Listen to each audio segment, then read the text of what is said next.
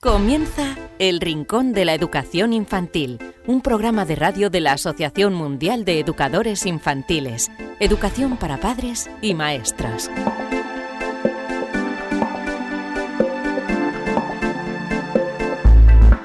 Hola a todos queridos amigos del Rincón de la Educación Infantil, bienvenidos un día más a este vuestro programa dedicado a la educación infantil. Hoy celebramos ya 17 programas, parece que fue ayer cuando empezamos y fijaos eh, el número de programas que llevamos y que podéis escuchar todos, ahora os diremos eh, cómo. ¿Queréis saber qué es lo que vamos a tener en el programa de hoy? Bueno, pues escuchad con atención. En primer lugar, vamos a hablar con Jesús Centeno. Él se hace conocer como el cocinero de los cuentos.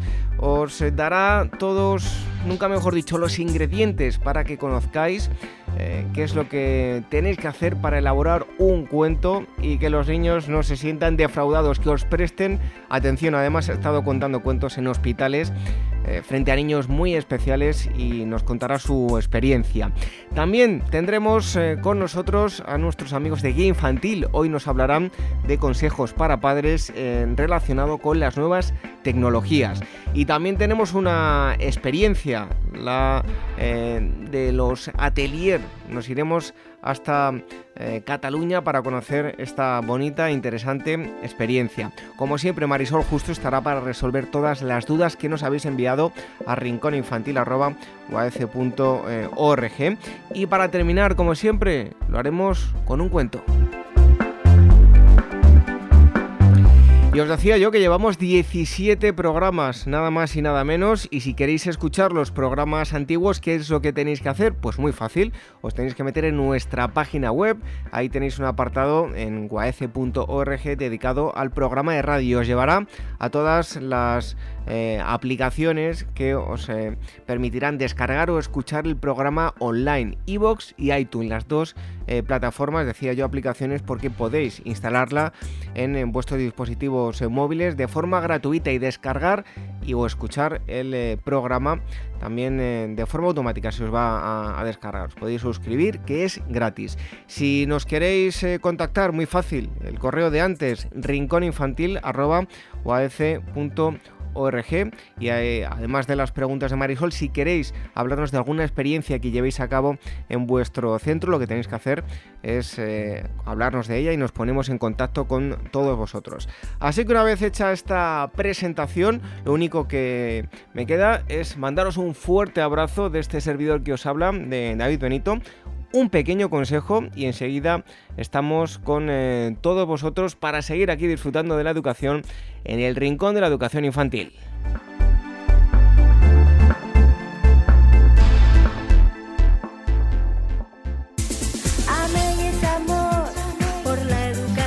La Asociación Mundial de Educadores Infantiles AMEIGUAECE organiza el Congreso Internacional Innovando en el Aula de Educación Infantil, educación de 3 a 7 años, los días 25, 26 y 27 de noviembre de 2016 en Madrid. La infancia necesita docentes con aptitudes y actitudes que faciliten experiencias de aprendizaje flexibles, innovadoras, adecuadas a los intereses de los niños y que promuevan su participación activa y entusiasta. Un docente que se convierte en investigador que acompaña al niño en la búsqueda y construcción de su aprendizaje. En este congreso, la innovación educativa supone el punto de partida para la exposición de todos los ponentes, expertos en las diferentes estrategias metodológicas del aprendizaje infantil. Además, distintas exposiciones plantearán innovaciones para el desarrollo de la creatividad en los campos artísticos, la robótica, el aprendizaje cooperativo, la lectoescritura o el bilingüismo. Apuntad esta fecha, 25, 26 y 27 de noviembre de 2016. Tenéis toda la información en guaece.org.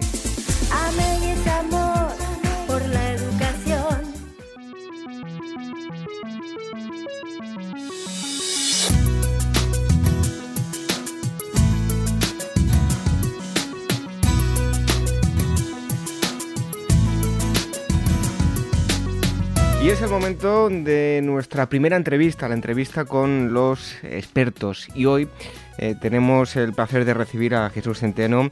Él es licenciado en Derecho, diplomado en, Humanidades, en Marketing, también en Asesoría Fiscal eh, Internacional y, por supuesto, miembro del Claustro de Honor, eh, nombrado por la Asociación Mundial de Educadores Infantiles, pero por encima de todo es el cocinero de los cuentos, así se llama su página web. Jesús, muchísimas gracias por estar con nosotros en el Rincón de la Educación Infantil a vosotros por invitarme a estar un rato con vosotros. Bueno, antes de nada, explícanos, porque claro, yo he leído tu currículum, pero eso de el cocinero de los, eh, de los cuentos, eh, leemos en tu currículum que has estado más de 30 años eh, trabajando en, en, un banco, precisamente eso no lo he dicho, pero ¿cómo llega a ser uno el cocinero de los cuentos?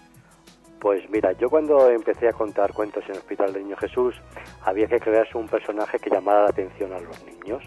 En esos momentos había un cocinero muy famoso, que voy a decir el nombre, que era de mi época, Carlos Aguiñano. Entonces me ocurrió vestirme de cocinero y acudí habitación por habitación contando cuentos con una olla. Pasaba el tiempo y al final me pusieron el nombre del cocinero de los cuentos. Me gustó ese nombre y cogí, patenté dicho nombre y así es como me conocen en todo el en toda España como el cocinero de los cuentos. De ahí viene esa historia de cómo llegué a ser el cocinero de los cuentos. Bueno, eh, pues cuéntanos, ¿qué es la cocina de los cuentos exactamente? Mm, la cocina, la famosa cocina. Esa cocina es mágica, digo porque esto, porque dentro de la cocina se llevan recetas encantadoras para darle a cada niño un toque especial.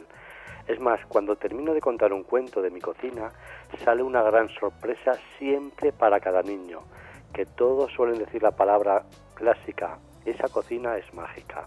De ahí es mi cocina famosa de los cuentos. Bueno, eh, contar cuentos siempre mm, resulta un, reto, incluso cuando los, niños son pues de una edad em, inferior. ¿Cuáles son las claves para poder, eh, poder contar un cuento? ¿Qué ingredientes lo pones para que ellos mantengan su atención?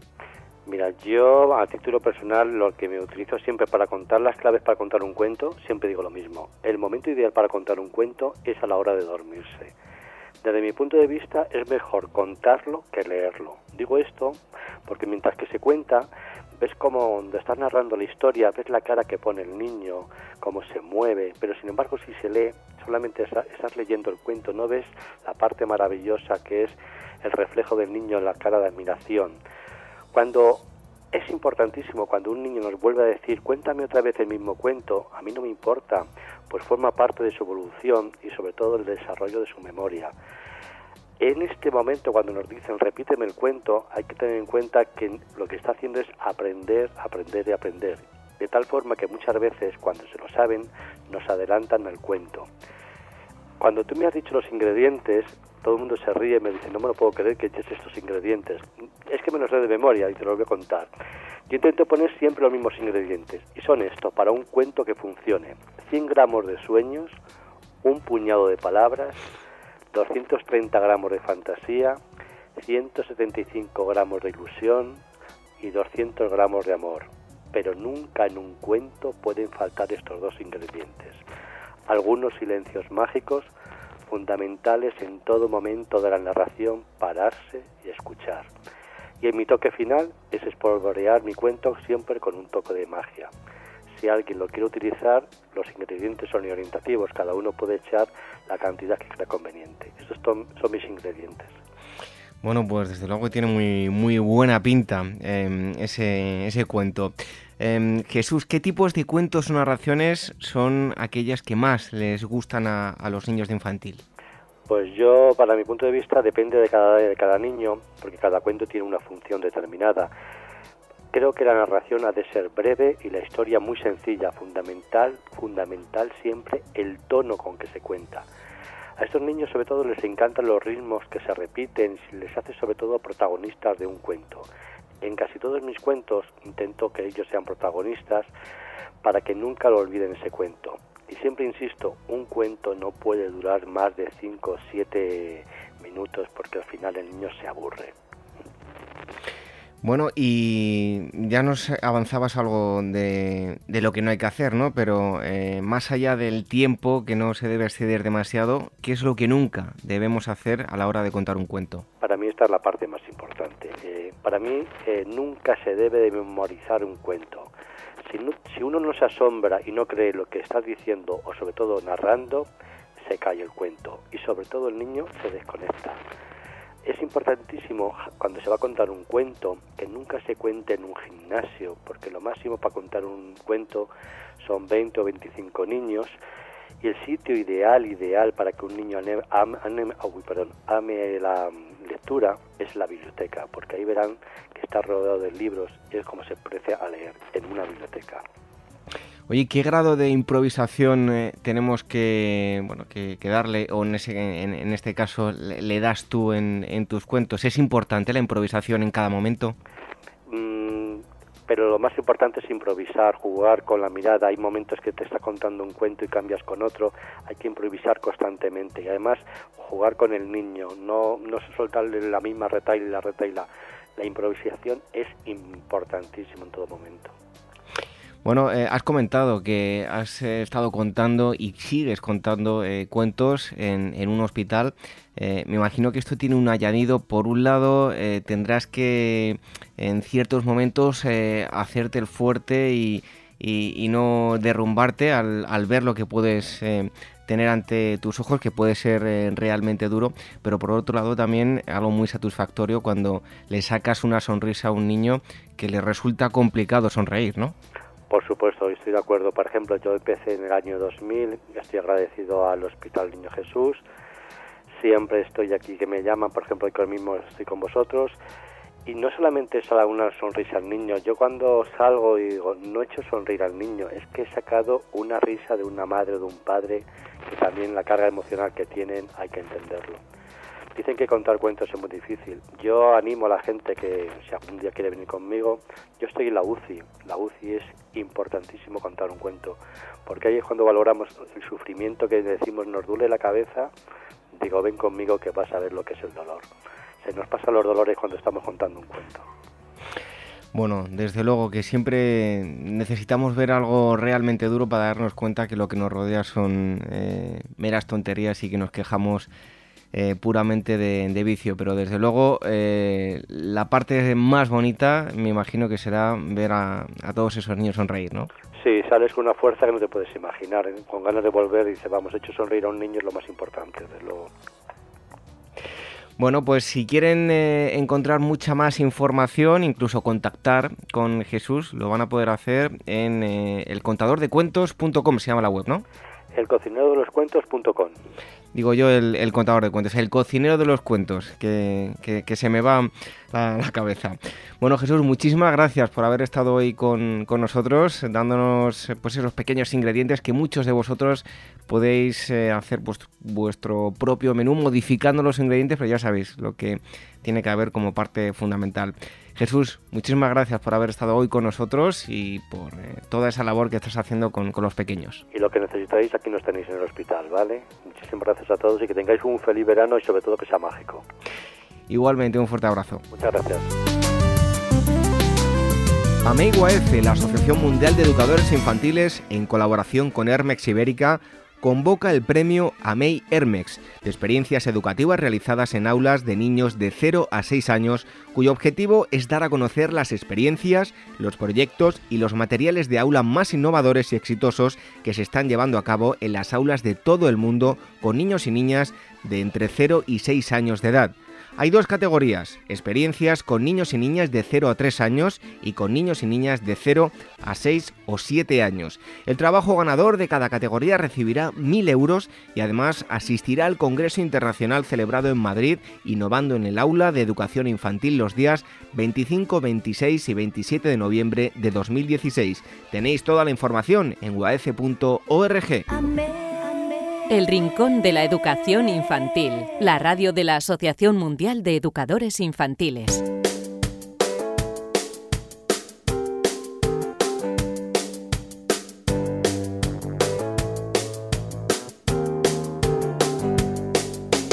Llega el turno de los consejos para padres y como siempre recibimos a Alba Caraballo que es editora de Guía Infantil.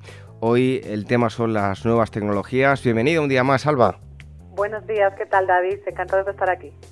Pues nosotros también encantados de que estéis con nosotros y ayudar ah, de esta forma a los padres a que no cometan ciertos errores o bueno, a lo mejor muchos se dan cuenta de que lo que hacen lo están haciendo bien. Bueno, Alba, eh, hoy, como decía, vamos a hablar de las nuevas tecnologías. Los niños de hoy en día, pues nacen y crecen ya rodeados de aparatos, de todo eso que, conocemos, ¿no? Con lo que decía, con las nuevas tecnologías y eh, tienen muy fácil acceso a tecnología, ¿no? Que nos hace plantearnos si, bueno, deben acceder a ella o no. Dudas para padres y, maestros, ¿no?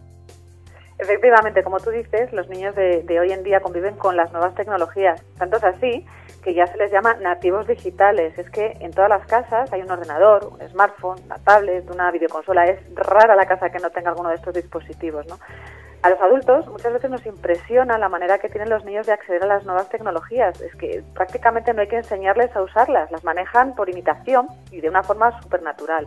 Pero como dices, a los padres todo este uso de las nuevas tecnologías nos hace plantearnos muchas dudas, muchas preguntas y ante esto nosotros no podemos volver la mirada. Hemos de asumir los padres que también tenemos que educar a nuestros hijos en el uso de las nuevas tecnologías.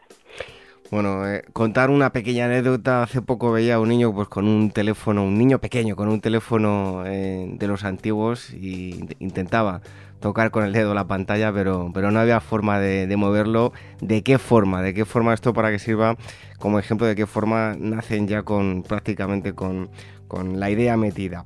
Bueno, Alba, em, ¿son las nuevas tecnologías eh, buenas para los niños? ¿Tienen eh, beneficios este uso de las nuevas tecnologías? ¿Qué ventajas se pueden obtener? Pues las nuevas tecnologías, como todo, tienen sus ventajas y tienen sus inconvenientes, pero sí, efectivamente, los niños pueden aprender muchísimo con ellas. Por ejemplo, cosas que aprenden y que desarrollan. Pues desarrollan las habilidades de los niños porque les ayuda a tomar decisiones, a resolver problemas, a analizar, a observar.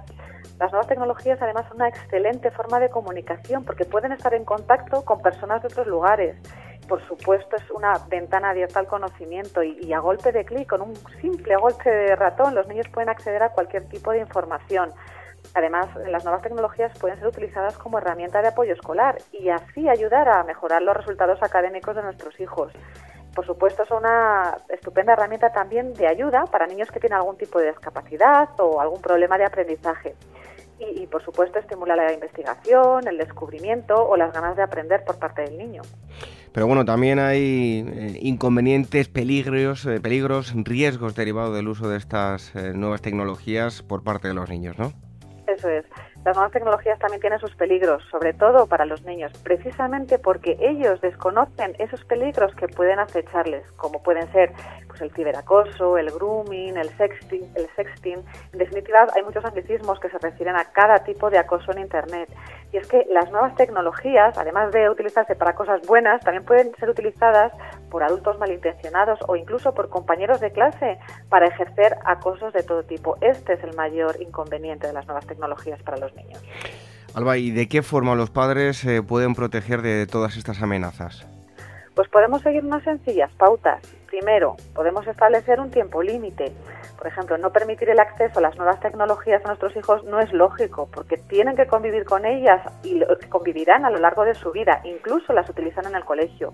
Pero sí podemos limitar su uso y sobre todo controlar el tiempo que dedican a ellas.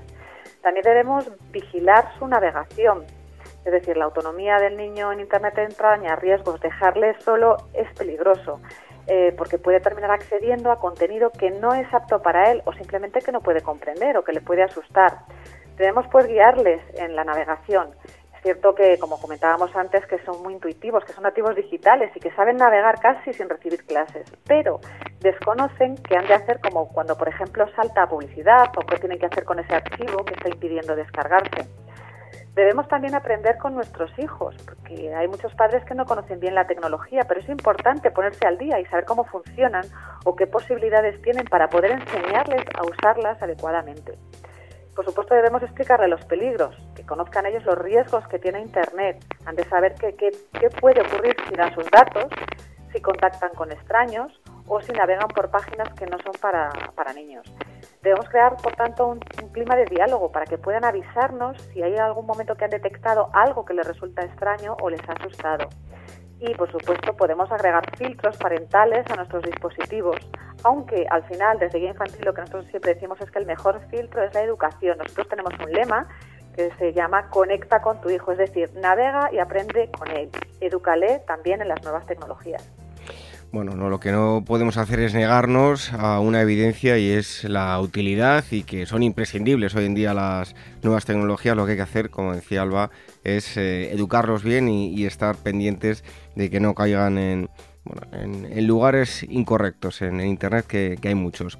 Em, Alba eh, Caraballo siempre de Guía Infantil nos acerca los consejos para padres y hoy hemos hablado de las nuevas tecnologías tienen cosas buenas, cosas malas, pero siempre hay que sacarlo el lado positivo e intentar que no caigan en ese lado oscuro de, Internet. Habla, muchísimas gracias por haber estado con nosotros una vez más en el Rincón de la Educación Infantil. Gracias a vosotros, David.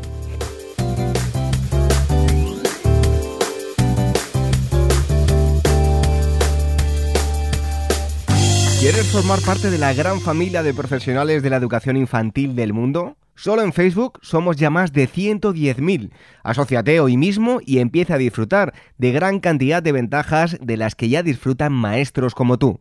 Y cuantos más seamos, más podremos hacer por mejorar la calidad de la educación que reciben los más pequeños.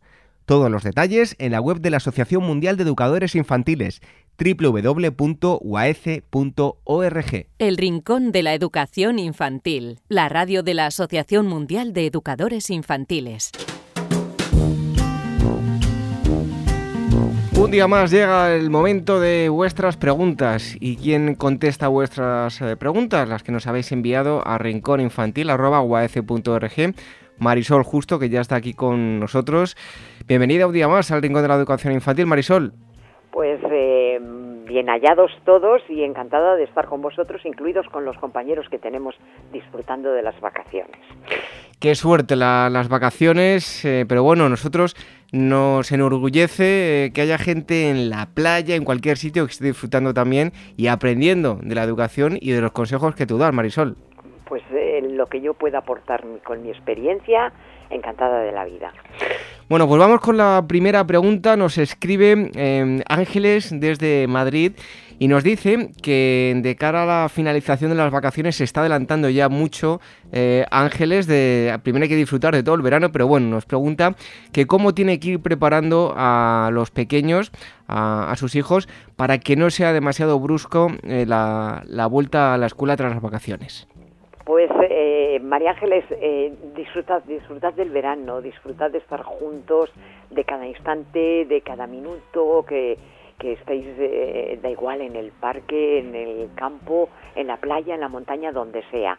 Cuando ya se esté acercando el, momento de, iniciar el curso escolar, pero estamos hablando prácticamente de finales de agosto, entonces lo que puedes hacer es mm, dando un paseíto, pasar por el cole y, recordar ah, si los niños ya han estado escolarizados.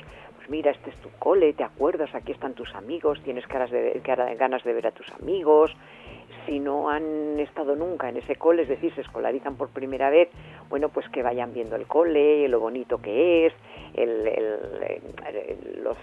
patio tan hermoso que tiene, árboles si es que los tiene. Es decir, háblale de las excelencias de, del colegio, eh, de los amigos que, que ya tiene o en caso de que no haya estado escolarizado, de los que va a tener, de la cantidad de, juegos que va a hacer, lo bien que se lo va a pasar. Es decir, poco a poco mm, irle hablando de ese entorno, si ya ha estado en él, ese entorno conocido y me imagino que hasta añorado ya en, el mes de agosto por los niños y si no se ha escolarizado nunca, bueno, pues creándole unas expectativas positivas. Y al mismo tiempo, poco a poco, y estamos hablando de la segunda quincena de agosto, poco a poco ir reconduciendo esos horarios, que nos relajamos mucho en verano, bueno, pues irlos reconduciendo para que no sea cambiar los horarios drásticamente el primer día de, clase, sino irlos cambiando poquito a poco. Bueno, pues vamos con la segunda pregunta de hoy. En este caso es Víctor, no nos dice desde dónde nos escribe y nos dice que cuál es la edad em, adecuada para que un eh, niño o una niña duerma eh, solo en su habitación y hasta qué punto los padres deben dejar que su hijo pues acostumbre a dormir con ellos en su cama. Bien, Bueno, Víctor, a, tu primera pregunta o tu primera duda, eh, te diré que no hay una edad fija en la que se diga que los niños deben de pasar a su habitación. Hombre, yo considero que los seis primeros meses de vida eh, no está mal que, la cuna esté en, vuestra habitación. Bueno, pues porque es, digamos, un periodo de adaptación mutua. Eh, vosotros estáis acostumbrando a los ritmos que son tan cambiantes en esos primeros seis meses, digo, los ritmos de sueño, los ritmos de alimentación durante la noche, eh, un poco también vuestra ansiedad de el niño estará bien, a ver si, si llora y no lo oímos. Eh, entonces, bueno, pues digamos que esos seis meses los dejamos como de periodo de adaptación. A partir de esa edad, si la habitación del niño no está muy alejada de la vuestra, yo lo dejaría en su cuna, en su habitación, puertas abiertas. Eh, si tenéis sistema de escucha, muchísimo mejor porque vais a estar más tranquilos porque si el niño se despierta sobresaltado, vais a tardar dos minutos en estar a su lado.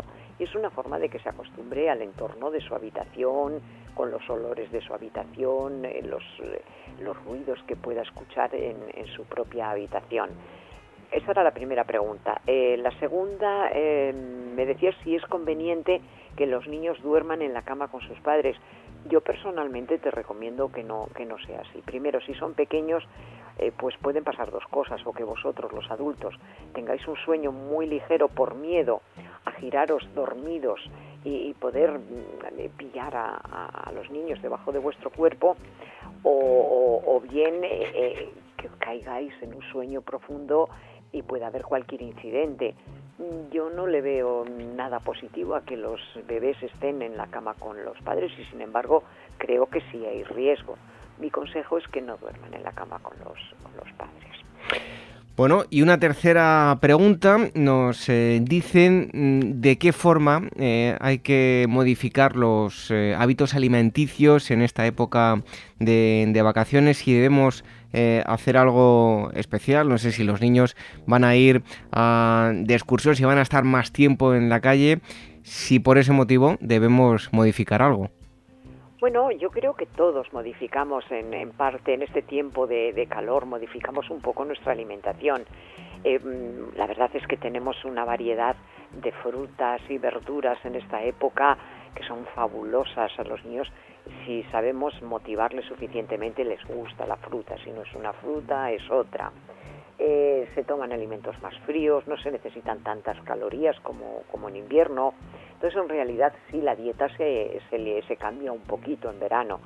Pero sí es cierto que eh, si los niños son muy pequeños, lo que yo no recomiendo es que se cambien los horarios y las rutinas de alimentación, es decir, que sigan tomando mínimo esas, eh, esas eh, cinco comidas al, al día. Que se come fuera de casa, bueno, pues se puede llevar siempre que ahora hay bolsas isoterma, isotérmicas bueno, pues para si se lleva algún alimento eh, de fruta o de, derivado lácteo, para que no se estropee con el, con el calor. Eh, y se pueden tomar perfectamente fuera de casa, pero tampoco se varía tanto el tipo de alimento que se toma fuera de casa al que se toma dentro. Vamos, yo diría que nos podemos relajar un poquito siempre y cuando sepamos que la alimentación de los niños sigue siendo equilibrada, es decir, que se sigue una dieta bueno, pues eh, bien balanceada. Bueno, digamos que por el hecho de ser el eh, verano y estar pues mucho más relajados, eh, tampoco conviene mm, bueno, pues venga, todos los días es fiesta, todos los días bollería industrial, se puede saltar algún que otro día, hay que darle también algún festín a, los pequeños, pero, pero bueno, pero por lo general que sea una dieta equilibrada, ¿no? Efectivamente. Es decir, eh, eh, esas excepciones, ese, ese bollito o, ese zumo elaborado, bueno, pues se, tome, se puede tomar como, como forma especial y de forma excepcional, pero no, no, por, no por sistema. Es decir, la alimentación de los niños es algo demasiado serio para dejarlo en manos de, de productos elaborados. Bueno, pues son eh, tres dudas que nos habéis enviado todos vosotros a rincóninfantil.org. Cualquier otra duda que tengáis, nos la podéis enviar a ese correo electrónico y Marisol justo os dará contestación a todas vuestras dudas. Marisol, que sigas disfrutando del verano, no pases eh, mucho calor y te esperamos la próxima semana aquí con nosotros. Ha sido un placer compartir estos días este día de calor con vosotros. Un abrazo.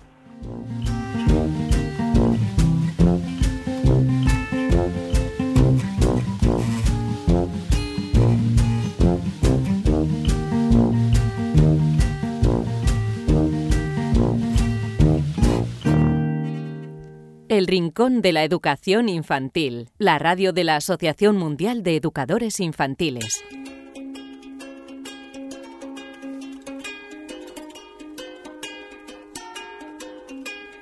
Un día más es el turno de hablar de experiencias de aula en esta parte que reservamos eh, en el programa para daros voz a, a todos los maestros para que nos expliquéis cómo trabajáis en el aula y las experiencias que lleváis em, a cabo. Si nos queréis enviar alguna de las experiencias para que hablemos de, ello en el programa, nos tenéis que escribir a rincóninfantil.org. Repito, rincóninfantil.org.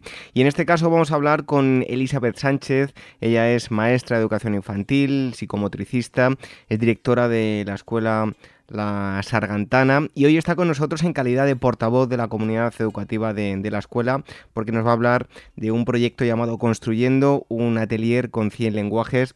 Elizabeth, muchísimas gracias por estar con nosotros en el Rincón de la Educación Infantil. De nada, vosotros por invitarme. ¿Qué tal? Bueno, pues eh, en primer lugar, descríbenos grosso modo la, actividad y ahora después ya profundizaremos en, cada detalle de la actividad. Pues mira, yo os explico, esto del atelier puede sonar así un poco extraño, pero no deja de ser pues un espacio que se destina a, tener una gran variedad de materiales, de herramientas y recursos que nos sirven pues para que los niños exploren, expresen y creen pensamientos a partir de estos materiales utilizándolos como, como lenguajes, que es como así nosotros entendemos este espacio. Em, el proyecto de hecho se basa en la transformación de una conserjería, que era un espacio que teníamos en la escuela que no se utilizaba porque no tenemos conserje. Así que pues decidimos darle una vuelta y, utilizar pues ese pequeño espacio para proponer una, una alternativa para ofrecer otras experiencias distintas de las que se viven en las, en las estancias, en los grupos. Bueno, Elizabeth, eh, ¿cuáles son los objetivos que os planteasteis con, con esta actividad y, hacia qué niños, de qué edades está dirigida? Mira, en nuestra escuela es una escuela de 0 a 3 años, entonces el espacio del atelier ah, van y conviven pues niños de, todas las edades, de hecho desde los desde el año más o menos hasta los tres y medio, que hay algunos niños que son los que los que marchan de, de la escuela a esa edad.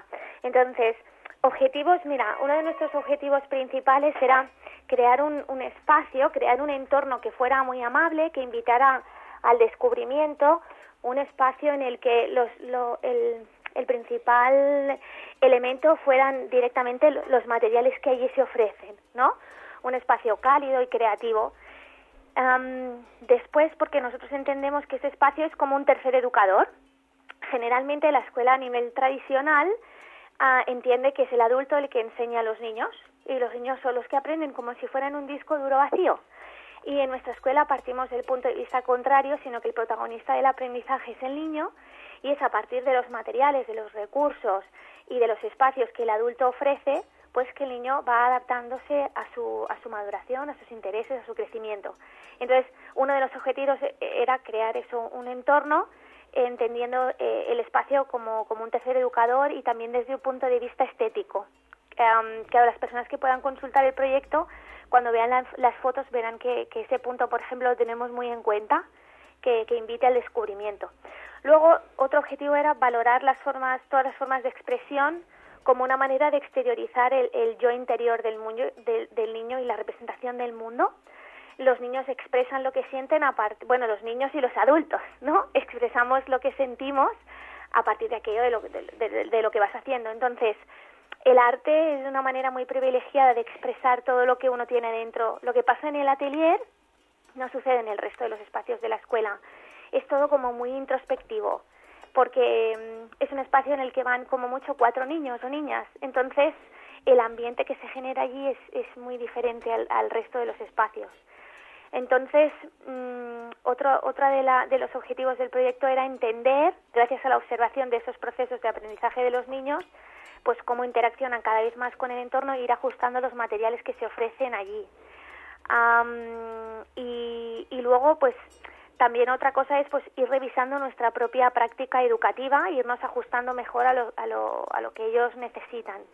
Y por último, desde luego, era también dar visibilidad y potenciar que los niños aprenden de mil maneras diferentes a partir de muchos lenguajes y que eso no deja de ser una expresión natural y muchas veces la escuela parte del punto de ir mm, cortando lenguajes, ¿no? Ir limitando en lugar de promocionar. No sé si se entiende, ¿eh? Sí, sí, perfectamente. Bueno, Elizabeth, eso en cuanto a los objetivos, pero eh, ahora sí, cuéntanos eh, cómo es la experiencia, cómo eh, es el, desarrollo de la misma. Vale, mira, lo que te decía, en el atelier, por ejemplo, pues van grupos reducidos, ¿vale? Puede ser un grupo de dos niños, de tres o de cuatro, dependiendo el objetivo de la propuesta y dependiendo cómo se haya organizado ese día lo que es la actividad. Entonces, la prioridad de ese espacio es el descubrimiento, el asombro, la investigación, la duda, las preguntas que los niños se generan, el probar, el equivocarse, el investigar. Entonces, en esta sala pequeña os explico más o menos qué tipo de material hay para que veáis en qué consiste, ¿no? Por ejemplo, puede, hay una mesa de luz, hay elementos naturales como troncos, hojas, calabazas secas, arena, madera, y luego además hay pues muchos elementos artísticos como barro, pintura, acuarelas, muchos formatos de colores, variedad de papeles, a piedrecitas pequeñas para la mesa de luz, o sea, e, e, es un espacio que, que como tiene mucha variedad de materiales te permite ir ajustando la propuesta en función de cómo va eh, funcionando en ese mismo momento. Por eso te decía que para nosotros los materiales son vistos como lenguajes porque de, desde nuestro enfoque pedagógico pues todos esos materiales van, van utilizados a que el niño pues pueda expresarse a partir de, los, de sus creaciones.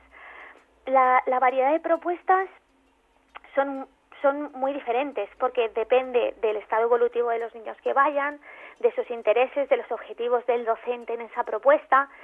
Pero, mm, por decirte algo, puede ser una propuesta muy compleja como puede ser, por ejemplo, una escultura, o puede ser una propuesta que aparentemente puede parecer muy sencilla como puede ser la observación de conchas con la lupa porque a partir de eso de la vida cotidiana pues puedes hablar de la rugosidad de la concha de los colores que tienen diferentes si tienen um, si son rugosas si son lisas si huelen de una manera peculiar. O sea a veces eh, aparentemente puede ser una propuesta sencilla que vaya mucho más allá. Y también los niños como tienen los materiales a su disposición el resto de los materiales que te he explicado pues eso permite precisamente que, ellos mismos vayan ampliando y modificando la propuesta, porque no hay ninguna restricción por parte del adulto de cómo usar esos, esos materiales. Nosotros hemos cogido esta idea, no es algo que nos hayamos inventado nosotros, sino que lo hemos adaptado a nuestra escuela, la idea de los 100 lenguajes de Loris Malaguchi, que es uno de nuestros referentes pedagógicos en la escuela, y, y nos parecía importante utilizar ese atelier para dar importancia al arte no solo como forma de expresión, sino como un proceso para, pues, para crear aprendizajes y conocimientos. Entonces, a partir de, esos lenguajes, el niño enriquece su creatividad, se desarrolla social y cognitivamente, ayuda a favorecer la autoestima. Es que es un espacio, la verdad, muy, muy privilegiado. Y mm, partiendo de ese mismo punto, eh, es verdad que las propuestas que hay en el atelier, dependiendo de los grupos, van evolucionando a lo largo del curso. Uno de nuestros objetivos también es pasar del placer de hacer al placer de hacer y pensar. En nuestra escuela, yo como psicomotricista llevo a cabo sesiones de psicomotricidad de couturier que, que, que, que, parten también del mismo punto, pero a partir del cuerpo, ¿no? Pasar de un plano más de interacción directa a partir del juego a un plano más simbólico y abstracto. Y eso en el atelier también, también sucede. Entonces, por ejemplo, te, explico, por ejemplo, cómo se monta una propuesta, si te parece, ¿vale? Sí, sí, cuéntanos. Para que tengas una, tengas una idea. La propuesta, por ejemplo, la monta siempre el adulto, la prepara previamente antes de que los niños lleguen al espacio. ¿Por qué? Pues porque así no influenciamos de manera directa el descubrimiento que allí sucede. A la hora de colocar los espacios y de colocar los materiales, tenemos muy en cuenta un punto estético, por ejemplo, no es lo mismo pues ofrecer, por decirte algo, todos los rotuladores en una caja de plástico reutilizada, allí mezclados con tapón sin tapón, que a lo mejor pues ofrecer, por ejemplo, una gama de papeles y una gama de, por ejemplo, que vayan del azul más más oscuro al azul más claro, que propongas también a lo mejor eh, esos mismos rotuladores en diferentes tonos de diferentes azules. Te lo digo porque eso indirectamente no le estás diciendo al niño, no le estás enseñando el color azul, pero indirectamente le estás diciendo que hay muchas gamas de azules. porque tradicionalmente a veces la escuela también se planteaba como vamos a aprender el azul, vamos a aprender el rojo, vamos a aprender el amarillo, y en cambio la vida cotidiana está llena de muchos colores y de muchas tonalidades diferentes. Entonces, el adulto prepara el espacio, ese espacio, insisto, que tiene que invitar al conocimiento, los niños son curiosos por naturaleza, pero nosotros vamos un punto más allá a ir ajustando más las propuestas. Los materiales tienen que estar disponibles y, como te decía, tienen que tener un canon estético que para nosotros es muy importante. Em, el, hecho de la estética es algo que, que le genera mucha, ¿no? Genera mucha como mucha necesidad de, de, de, interaccionar, no, no, solo a los niños, sino también a los adultos, por ejemplo, ¿eh? Si tú, por decirte algo, una, una tortilla de patatas no es lo mismo que comerte las patatas revueltas con huevo. Aparentemente los ingredientes son los mismos, ¿no? Pero a ti en un plato te ofrece las patatas con el huevo así reliado, presentados de cualquier manera con el plato sucio, y no es lo mismo que te ofrezcan una tortilla redondita, un poquito tostada, ¿me explico? Sí, sí, totalmente. Estamos aquí atentos eh, a tu explicación. Digo, son los mismos elementos, pero como te lo ofrecen de manera diferente, pues a ti probablemente te invite más a comerte un trocito de esa tortilla que tiene tan buena pinta que unos huevos revueltos así puestos de cualquier manera. Entonces, eso sería como un ejemplo fuera del contexto de la escuela para, para poder comprender por qué le damos importancia a todo eso. Entonces, todos los materiales que están allí promueven mucho eh, tener experiencias con todos los sentidos. ¿Por qué? Pues porque está el olor, el tacto, eh, los, lo que te decía, la gama de los colores. Entonces, a veces una propuesta puede ser, por ejemplo, eh, por decirte algo, un primer día puede ser que ofrezcan el barro, porque es un elemento que a lo mejor ellos todavía no han visto de ninguna manera. Pues entonces, ofrecen el barro, esperan a ver cómo el niño interacciona con ese barro, generalmente ponemos un trozo grande, de barro porque invita a poder hacer más cosas que un trocito pequeño. A veces se peca de darle a los niños un trocito de plastelina pequeñito como si no pudieran manipular grandes cosas porque la textura, el peso, el olor, la temperatura es muy diferente de un trocito grande a un trocito pequeño.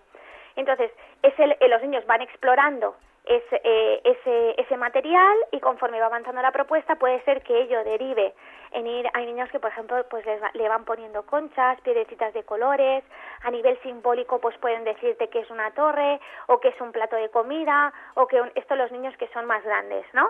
Entonces esa, esa, esa escultura a veces se la llevan a casa, otras veces se queda en la escuela a modo de exposición pero insisto que, que la variedad de, de, de, materiales que se ofrecen allí, de propuestas, es que puede ser desde una propuesta de pintura, una propuesta de barro, de acuarelas, una propuesta con la mesa de luz, en, en el que se trabajan conceptos como la opacidad, la transparencia, los colores,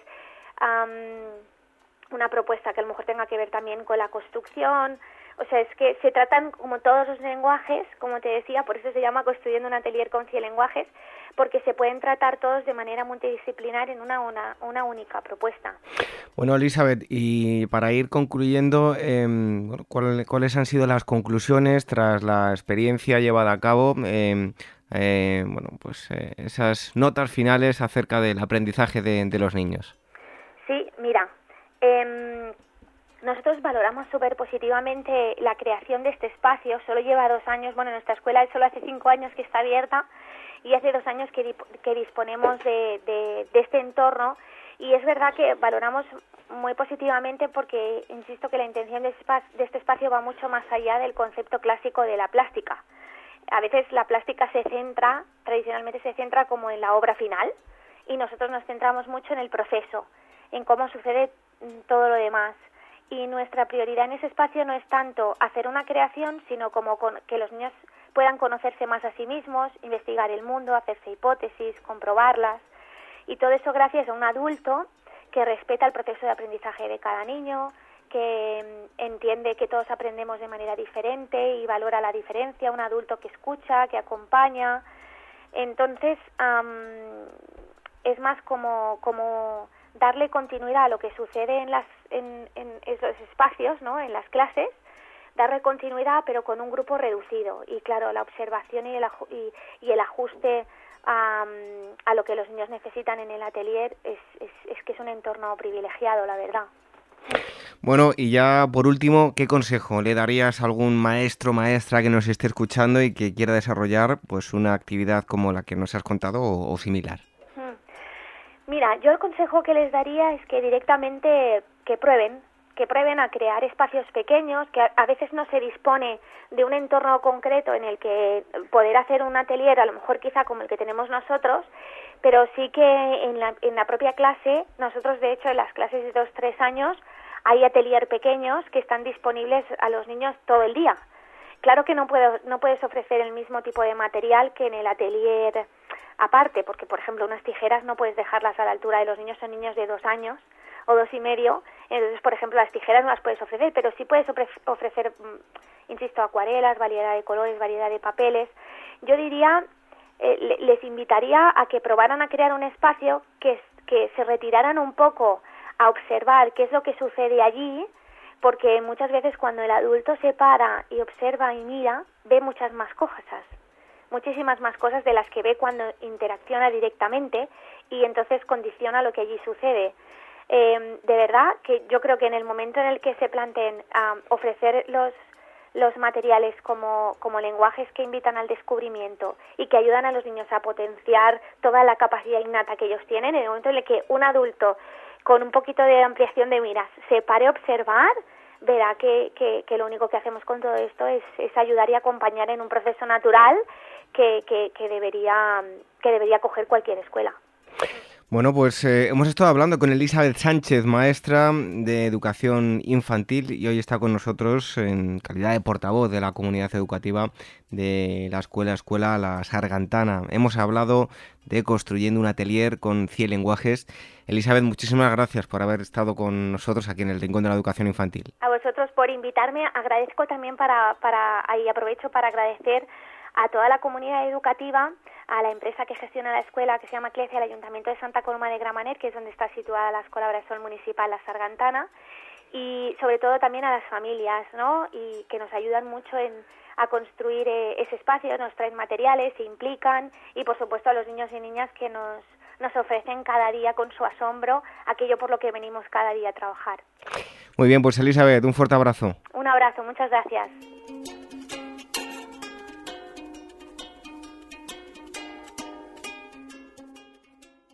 Nuestro Twitter, arroba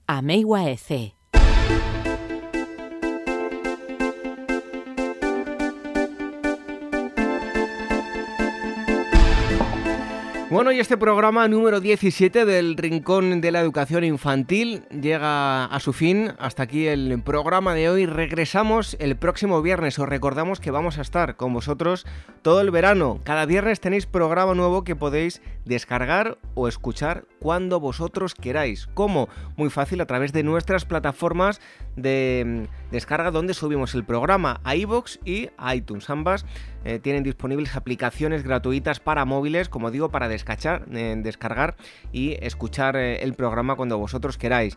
Que estáis en la playa descansando estas vacaciones, ahí lo podéis escuchar. Que estáis en la montaña, también. Que simplemente estáis en casa, pues nada, lo ponéis y lo escucháis. O si vais o, volvéis del trabajo o al trabajo, pues también en el coche podéis ir escuchando el programa de radio.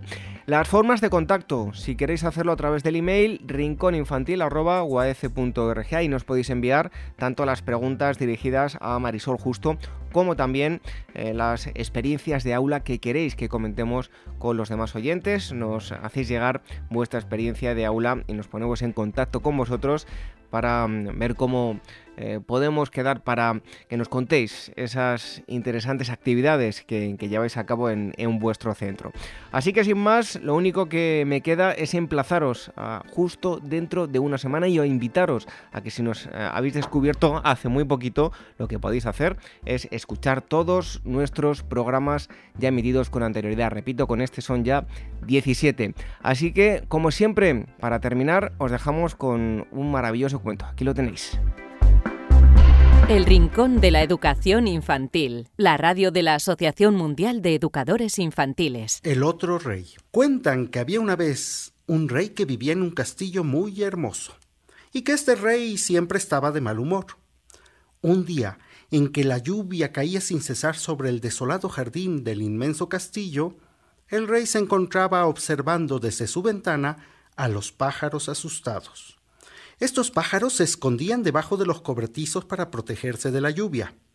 Y el rey se molestó mucho porque pensaba que aquellos pajarracos le iban a ensuciar los cobertizos. Malhumorado como estaba, llamó a un criado y le dijo Vaya inmediatamente a los cobertizos y eche a todos los pájaros que encuentre ahí. Ah, y quiero que me traiga a uno para darle un escarmiento. Temblando, porque sabía del carácter del rey, el criado salió corriendo, y al poco rato una nube de pájaros salió en desbandada del cobertizo. Poco después, el criado le traía al rey un cuervo, que de lo mojado que estaba casi ni podía mover las alas. Ah, malandrín, exclamó el rey, daré un escarmiento contigo. Te voy a cortar las alas para que nunca más puedas volar a mi cobertizo. No importa lo que hagas, contestó el cuervo. Mi otro rey me ayudará para que mis alas crezcan de nuevo. ¿De qué otro rey hablas, pajarraco? Aquí no hay más que un rey, y ese soy yo. Te equivocas, dijo el pájaro. En lo más profundo del bosque umbroso vive el rey bondadoso, que reina con cariño y respeto en toda esa comarca. ¿Otro rey? Pues mandaré a mis ejércitos a que lo pulvericen. Aquí no hay más rey que yo. Pues si mandas a tu ejército, seguro que lo perderás, porque todo animal del bosque, todo árbol del camino, todas las hadas y los duendes del bosque harán perder el rumbo a tus soldados, y se perderán para no regresar nunca jamás. Y el rey, que era hosco y malhumorado, pero no torpe, se dio cuenta de la verdad de lo que decía el cuervo. Porque cada vez que algún soldado había ido en son de guerra al bosque, jamás había regresado. Por eso decidió disfrazarse de labriego e ir él solo al bosque a buscar al otro rey, porque aunque hosco y malhumorado, tampoco era cobarde. Y cuentan que anduvo días y días y no encontraba al otro rey, hasta que desfallecido por el hambre y la sed, se desmayó. ¿Y cuál no sería su sorpresa cuando al despertar se encontró en la cabaña que parecía de un leñador, por las enormes hachas que colgaban en las paredes? El rey se atemorizó un poco, pero luego pensó que si nada le había pasado, ya no le iba a suceder ahora. En eso entró a la cabaña un leñador enorme que sonriente le preguntó ¿Se encuentra bien, amigo? Hace dos días que duerme. Estaba usted muy cansado. ¿Qué hacía por estos parajes tan profundos? Pues busco al rey que dicen que vive por aquí, pero por más que traté, no pude encontrarlo hasta que desfallecí. Pues quédese usted recuperándose, y cuando ya tenga fuerzas, siga buscando a ese rey que dice que vive por aquí. Los días pasaron, y el leñador, que era un hombre muy bondadoso, compartió con el rey su comida y su techo, hasta que éste se puso mejor. El rey, muy a su pesar, se sentía muy agradecido de aquel hombre, que sin conocerle le había ayudado tanto. Incluso hasta le propuso que se fuera con él, para que pudiera tener una mejor vida fuera del bosque. Fuera del bosque, dijo el leñador. Aquí tengo todo lo que cualquiera puede desear. Todos los animales y los árboles son mis amigos. Aquí vivo libre y feliz. El rey pensó que la lógica del leñador no era mala. Pero en ese momento de pronto apareció volando el cuervo del cobertizo, que al ver al rey se puso a gritar. Ese es el rey que me quería cortar las alas. Ese es el rey que me quería cortar las alas. Y dirigiéndose al leñador, le dijo, Mi rey, hay que castigarlo.